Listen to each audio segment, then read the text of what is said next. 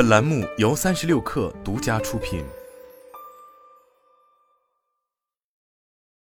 本文来自最前线。一封邮件截图引发的 AI 职场替代话题正在持续发酵。截图内容的主角是国内公关头部公司蓝色光标，其华东区总部运营采购部发布通知，为全面拥抱 AIGC，管理层决定即日起无限期全面停止创意设计、方案撰写、文案撰写、短期雇员四类相关外包支出。据三十六氪向多位蓝标员工了解，此封邮件内容确实为真。蓝色光标目前雇员两千八百八十五人，服务客户超过三千，年营收达到四百亿人民币。截止四月十二日收盘，蓝色光标股价比昨日上浮了百分之二点三五，盘中一度上涨百分之六点二四。头部公司因 AI 技术进步，砍掉部分外包支出，改革幅度之大，让许多人震惊。然而，许多机构早有预测，人工智能对就业环境将造成巨大冲击。根据世界经济论坛二零二零年未来就业报告。二零二五年将有八千五百万个工作岗位被取代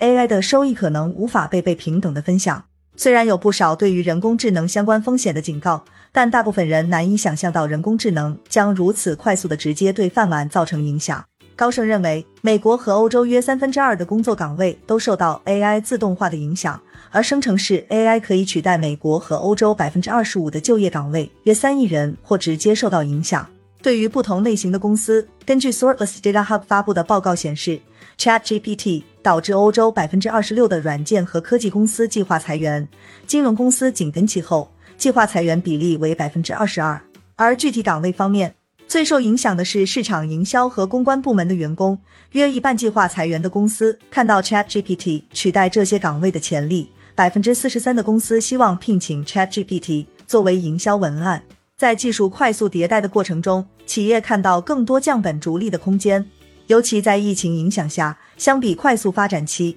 公司的运营成本控制能力将更受考验，大幅降低推动大刀阔斧改革的压力。但与此同时，多数普通员工在真正被取代前，或都难以意识到 AI 对工作岗位带来的风险。Sorbus Data Hub 表示，在调查的员工当中，相比约半数公司计划对营销与公关的员工动刀，仅四分之一的营销与公关员工感受到了 AI 取代他们工作的风险。蓝色光标全面停止创意设计、方案撰写、文案撰写、短期雇员的外包支出，或敲响了 AIGC 职场替代潮来临的警钟。如何让 AI 提高的生产力更平等的让各方收益，仍有待考量。